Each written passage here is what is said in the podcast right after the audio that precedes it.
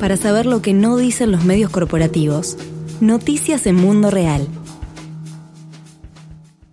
Colombia. Asesinatos sistemáticos de líderes sociales se multiplicaron durante la pandemia. Perdimos la vida del campesino y hubieron tres más recolectores de la zona heridos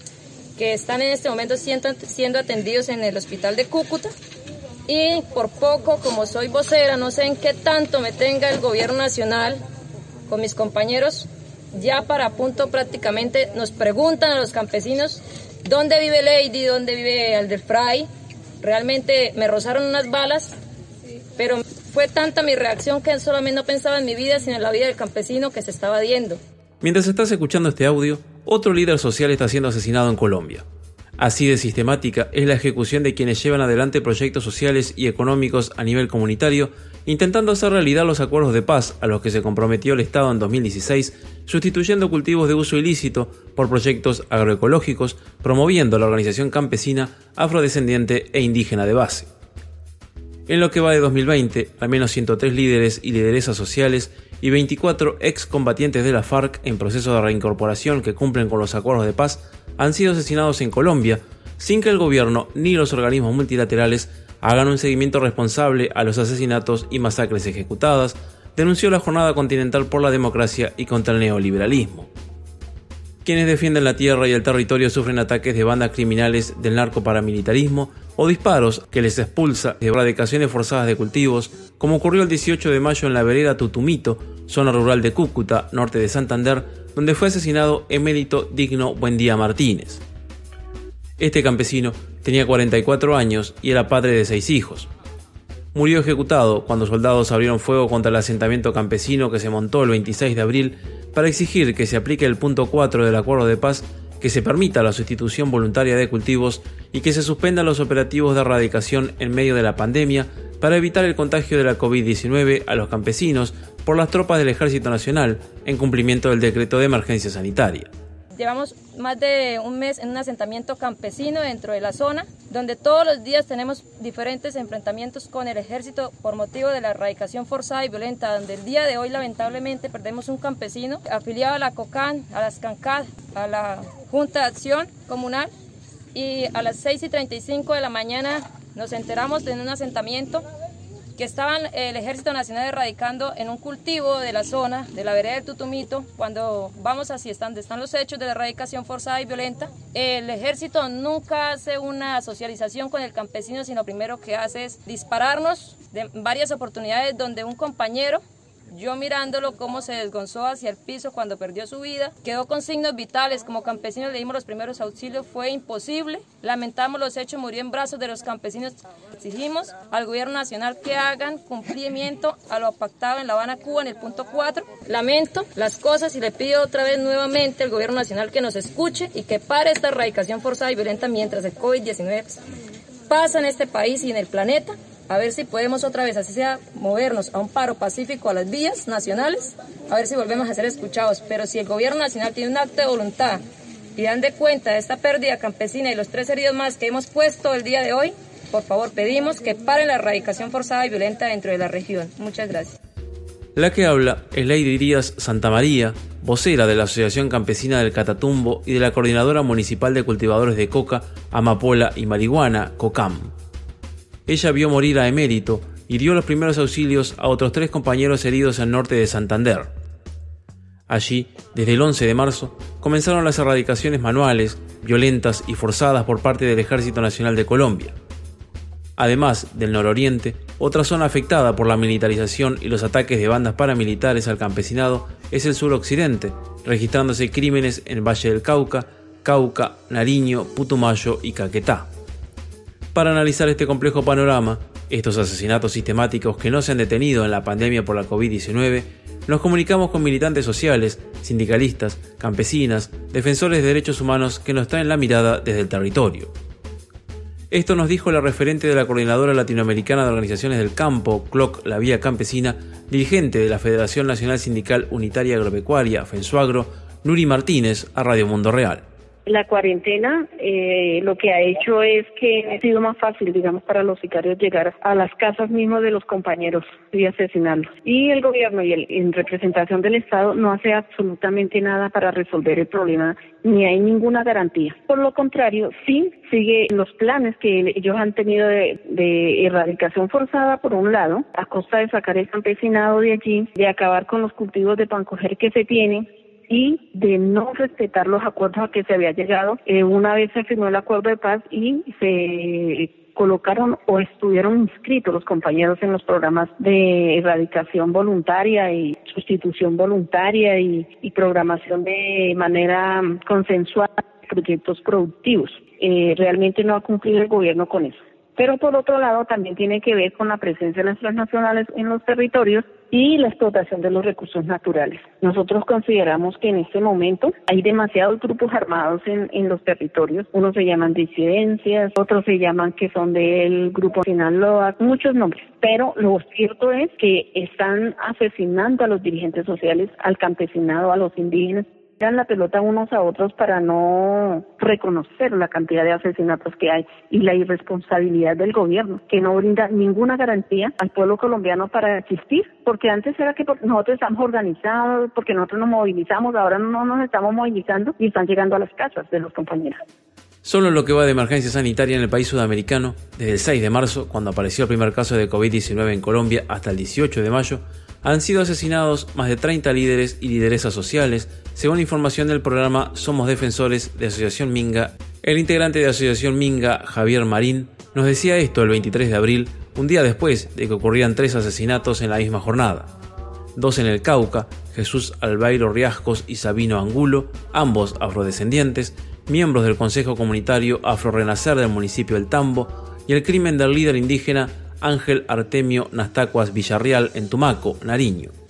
Las comunidades conocen quiénes son esos grupos, cómo actúan, cómo operan, pero también saben de la permisividad de la fuerza pública, cómo el ejército es complaciente con la acción de estos grupos. De hecho, durante este gobierno podríamos decir no ha habido ninguna confrontación en estos territorios del Cauca, Putumayo, Nariño, donde ha habido los asesinatos principalmente de los líderes sociales ligados a los temas de cultivos, ningún enfrentamiento entre el gobierno y los grupos armados de esos carteles, con lo que se valida también lo que dicen las comunidades, a voz populi, como es muy conocido el comportamiento del ejército en términos de tener una especie de alianza con esos grupos. Por eso se ha venido caracterizando esos grupos o ese fenómeno, esas prácticas como narcoparamilitarismo. Aunque aquí a veces a esos grupos se les dicen de las disidencias de la FARC, pero es más correcto por su comportamiento hacer una caracterización como un fenómeno narcoparamilitar en la medida que es alianza con grupos del ejército en algunas regiones. Además, porque se corresponde también con la alianza que de este gobierno con muchos carteles.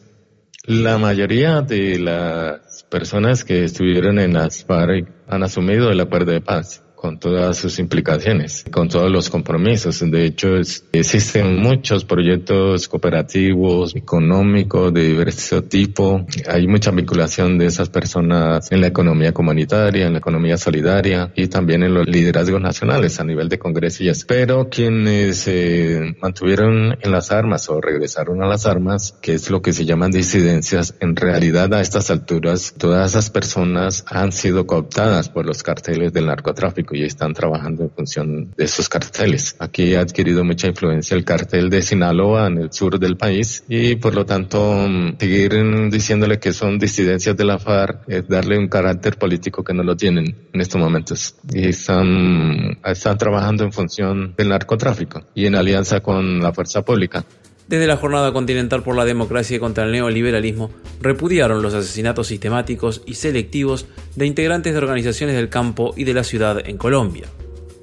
En un llamamiento internacional enviado el 7 de mayo a las autoridades colombianas, al que adhieren más de 250 organizaciones de la región latinoamericana y del resto del mundo, los movimientos sociales, sindicales y de derechos humanos que conforman la Jornada Continental denunciaron estos crímenes y las constantes amenazas y desplazamientos de los que han sido víctimas parte de la dirigencia y las organizaciones de base campesina, indígena, sindical, de movimientos urbanos, de derechos humanos, de comunidades negras y de mujeres.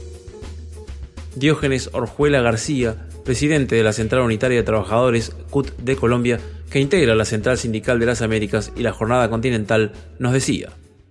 Este gobierno, al igual que el anterior gobierno, no cesan en decir que ellos rechazan todos estos asesinatos, no cesan de buscar eh, explicaciones, buscando comprometer al mínimo las fuerzas del Estado. Y diríamos que en general eh, maneja una actitud muy cómplice porque el gobierno, si bien puede haber muchos actores de estos asesinatos que están eh, ligados al crimen y están ligados a temas como el narcotráfico, que pueden estar ligados a fuerzas insurgentes, el gobierno no hace absolutamente nada para impedir que esto se desarrolle en ese, en ese, en ese contexto. Por eso nosotros la denuncia que hacemos constantemente es el de una complicidad del gobierno, complicidad que existe desde hace más de 30 años, complicidad en la cual los miles de asesinatos todavía se mantienen en la impunidad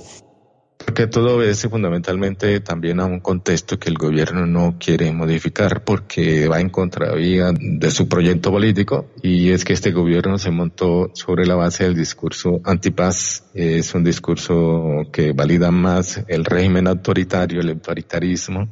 el populismo de derecha, permite que todos los actores violentos actúen contra personas que de una u otra forma están en el proceso de paz y muchos miles de personas, familias firmaron estos acuerdos de sustitución de cultivos. Es un gobierno que busca reducir el papel del Congreso, reducir el papel de las Cortes y mucho más reducir el papel de los movimientos sociales. Es un gobierno y toda su doctrina del partido que lo lidera el Centro Democrático está en función más de ese tipo de, de régimen. Y que este gobierno ha continuado con la misma actitud, con su mismo silencio cómplice, con su misma, su misma retórica en la que inclusive en algunos momentos trata de justificar esto y eso hace además un discurso violento, violento contra los sectores de, de oposición, violento contra el sindicalismo, el partido de gobierno es, es peor, entonces eso alebresta, como decimos los colombianos,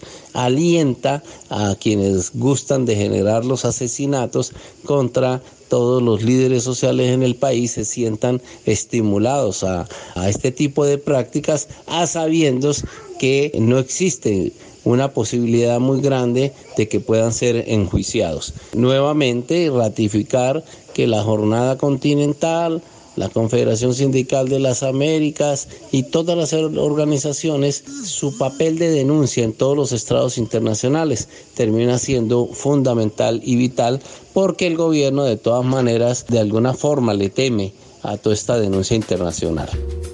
Desde la jornada continental manifestaron que es tiempo de la desmilitarización de los territorios, la protección y restablecimiento de las garantías para el ejercicio de los derechos humanos. En el marco de esta crisis y la vulnerabilidad de los pueblos, el Estado debe actuar con urgencia buscando soluciones para la población y estableciendo mecanismos de protección. El Coordinador Nacional Agrario, CNA, de Colombia, añadió que la militarización de los territorios no es la solución para defender los derechos humanos, y en un comunicado del 23 de abril pidió el fin del show mediático que realiza la fuerza pública con la excusa de la protección de la comunidad. Además de la persecución por parte de grupos armados a miembros de Afrorenacer y de la Guardia Cimarrona, el 17 de abril, el CNA sufrió el asesinato de los compañeros Teodomiro Sotelo y Andrés Casimance, la quema de sus casas y el desplazamiento de un centenar de personas. Cinco días después, mientras la comunidad realizaba una asamblea para discutir las medidas de seguridad en el territorio, hombres armados que se identificaban como del Frente Carlos Patiño sacaron a tres personas, entre ellos Jesús Albeiro Riascos y Sabino Angulo de Afrorenacer, y los asesinaron en la vereda Agua Clara, algo similar a lo que sufrió Marco Rivadeneira, que lideraba procesos de sustitución de cultivos en la vereda Nueva Granada en Puerto Asís, Putumayo, el 19 de marzo cuando fue sacado de una reunión campesina por tres pistoleros de civil que rompieron en el lugar a las 2.30 pm. Media hora después se tuvo conocimiento de su asesinato. Rivadeneira era presidente de la Asociación Campesina de Puerto Asís, integraba la Junta Nacional del CNA y articulaba con el Foro Social Panamazónico. Desde la CNA responsabilizaron al Estado colombiano por los hechos sucedidos y por lo que pueda seguir pasando, y le exigieron que no evada la responsabilidad frente a las familias en situación de desplazamiento. A los grupos armados les exigen no ensañarse contra la población civil, las guardias y sus organizaciones.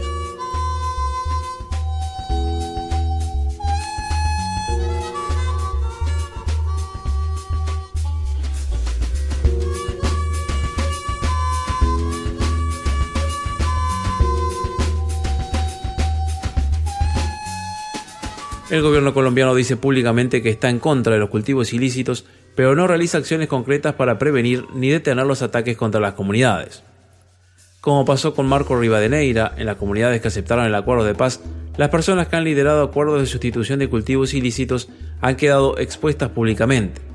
Ante la falta de protección estatal, los grupos criminales saben dónde están los líderes y lideresas y pueden amenazarlas o asesinarlas sin mayores consecuencias.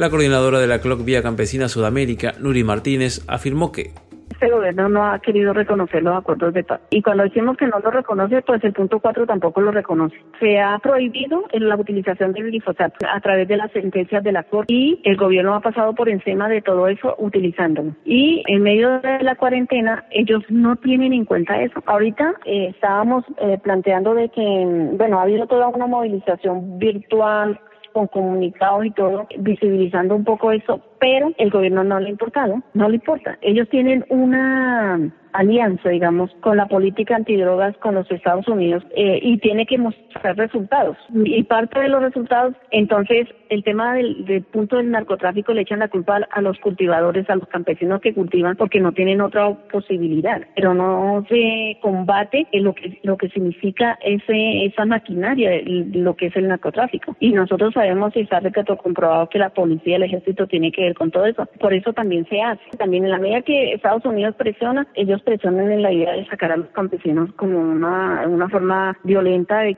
como nosotros estamos convencidos de que el tema del narcotráfico tiene que ver con todo, es un problema estructural en el país. No se ha cumplido con el punto 4 del acuerdo, no se le ha cumplido al campesinado, que en muchas partes ellos mismos se han organizado para la erradicación de manera voluntaria, pero el gobierno no ha cumplido con nada lo que dice el programa. Las comunidades conocen quiénes son esos grupos, cómo actúan, cómo operan, pero también saben de la permisividad de la fuerza pública, cómo el ejército es complaciente con la acción de estos grupos. De hecho, durante este gobierno podríamos decir no ha habido ninguna confrontación en estos territorios del Cauca, Putumayo, Nariño, donde ha habido los asesinatos principalmente de los líderes sociales ligados a los temas de cultivos, ningún enfrentamiento entre el gobierno y los grupos armados de esos carteles, con lo que se valida también lo que dicen las comunidades, a voz populi, como que es muy conocido el comportamiento del ejército en términos de tener una especie de alianza con esos grupos. Por eso se ha venido caracterizando esos grupos o ese fenómeno, esas prácticas como narcoparamilitarismo. Aunque aquí a veces a esos grupos se les dicen de las disidencias de la FARC, pero es más correcto por su comportamiento hacer una caracterización como un fenómeno narcoparamilitar en la medida que es alianza con grupos del ejército en algunas regiones. Además, porque se corresponde también con la alianza que de este gobierno con muchos carteles. La mayoría de las personas que estuvieron en las FARC han asumido el acuerdo de paz con todas sus implicaciones, con todos los compromisos. De hecho, existen muchos proyectos cooperativos, económicos, de diverso tipo. Hay mucha vinculación de esas personas en la economía comunitaria, en la economía solidaria y también en los liderazgos nacionales a nivel de Congreso Pero quienes se mantuvieron en las armas o regresaron a las armas, que es lo que se llaman disidencias, en realidad a estas alturas todas esas personas han sido cooptadas por los carteles del narcotráfico y están trabajando en función de esos carteles. Aquí ha adquirido mucha influencia el cartel de Sinaloa en el sur del país y por lo tanto seguir diciéndole que son disidencias de la FARC es darle un carácter político que no lo tienen en estos momentos y están, están trabajando en función del narcotráfico y en alianza con la fuerza pública. Durante la entrevista, Javier Marín recordó que el gobierno de Iván Duque ha manifestado su apuro por reactivar la economía en plena pandemia con algunas actividades como la construcción o la aprobación mediante consultas previas express de licencias ambientales para construir zonas francas o zonas empresariales de desarrollo para desarrollar negocios como las maquilas, libres de impuestos para grandes empresas transnacionales que tendrían lugar en territorios rurales o indígenas.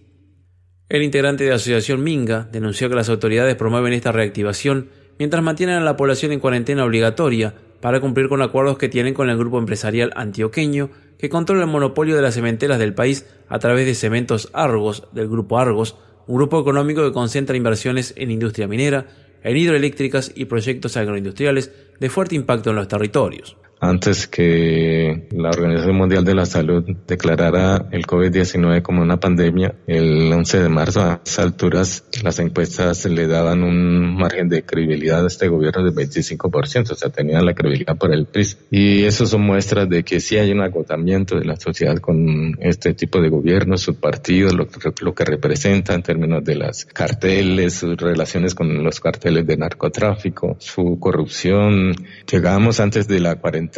al hecho de las denuncias de la masiva compra de votos que hubo en la costa norte del país a través de las alianzas con el cartel del norte, lideradas por alias Ñeñe, pero ya unos meses antes con la fuga de la senadora Merlano, también de esa región de la costa norte y sus denuncias abiertas en el sentido de cómo se compraron los votos para esta presidencia de Iván Duque, verdaderamente ya tenían al gobierno en, uno de niveles de legitimidad muy bien bajos. Como ya lo mencioné, la jornada continental es vital y los sectores y las organizaciones sociales y fuerzas políticas en general que nos movemos en, en el contexto de la misma eh, son un espacio supremamente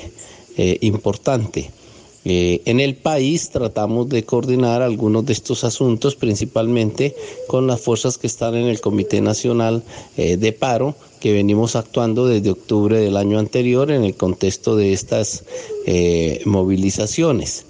Eh, cómo generar un proceso interno unificado. Todavía no se ha avanzado, existen ideas, pero de lo que hacemos espacio fundamentalmente es la denuncia en todos nuestros espacios, la denuncia en el Congreso o el Parlamento Nacional, donde las fuerzas de oposición hacen de este un tema eh, bastante, bastante ruidoso. Eh, ante el país y además toda la denuncia internacional que hacemos en, Europa, en América, en escenarios de las Naciones Unidas, en escenarios de los trabajadores, en escenarios de derechos humanos. Mientras tanto, las guardias comunitarias, campesinas, indígenas y cimarronas se organizan en los territorios, no solo para garantizar la seguridad de la población, sino también la soberanía alimentaria con alimentos saludables, cosechados de proyectos agroecológicos, a pesar de que el gobierno de Duque apuesta a un modelo de agronegocio que está en crisis, con grandes acuerdos comerciales internacionales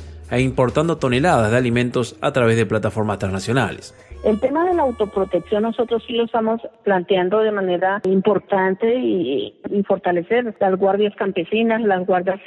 y las guardias chinas, que haya mayor um, confianza entre las comunidades para evitar que llegue gente desconocida a los territorios. ¿Qué vamos a hacer nosotros? Sacamos la gente, por ejemplo, a la ciudad. ¿Qué hacemos? Porque después de que se el territorio, es imposible que pueda empezar. También tiene sus consecuencias y nosotros tenemos que pensarlo porque nosotros estamos en el territorio y decimos que tenemos que defender el territorio desde el territorio. Eso implica pues que hagamos las alianzas necesarias. Para saber lo que no dicen los medios corporativos, noticias en Mundo Real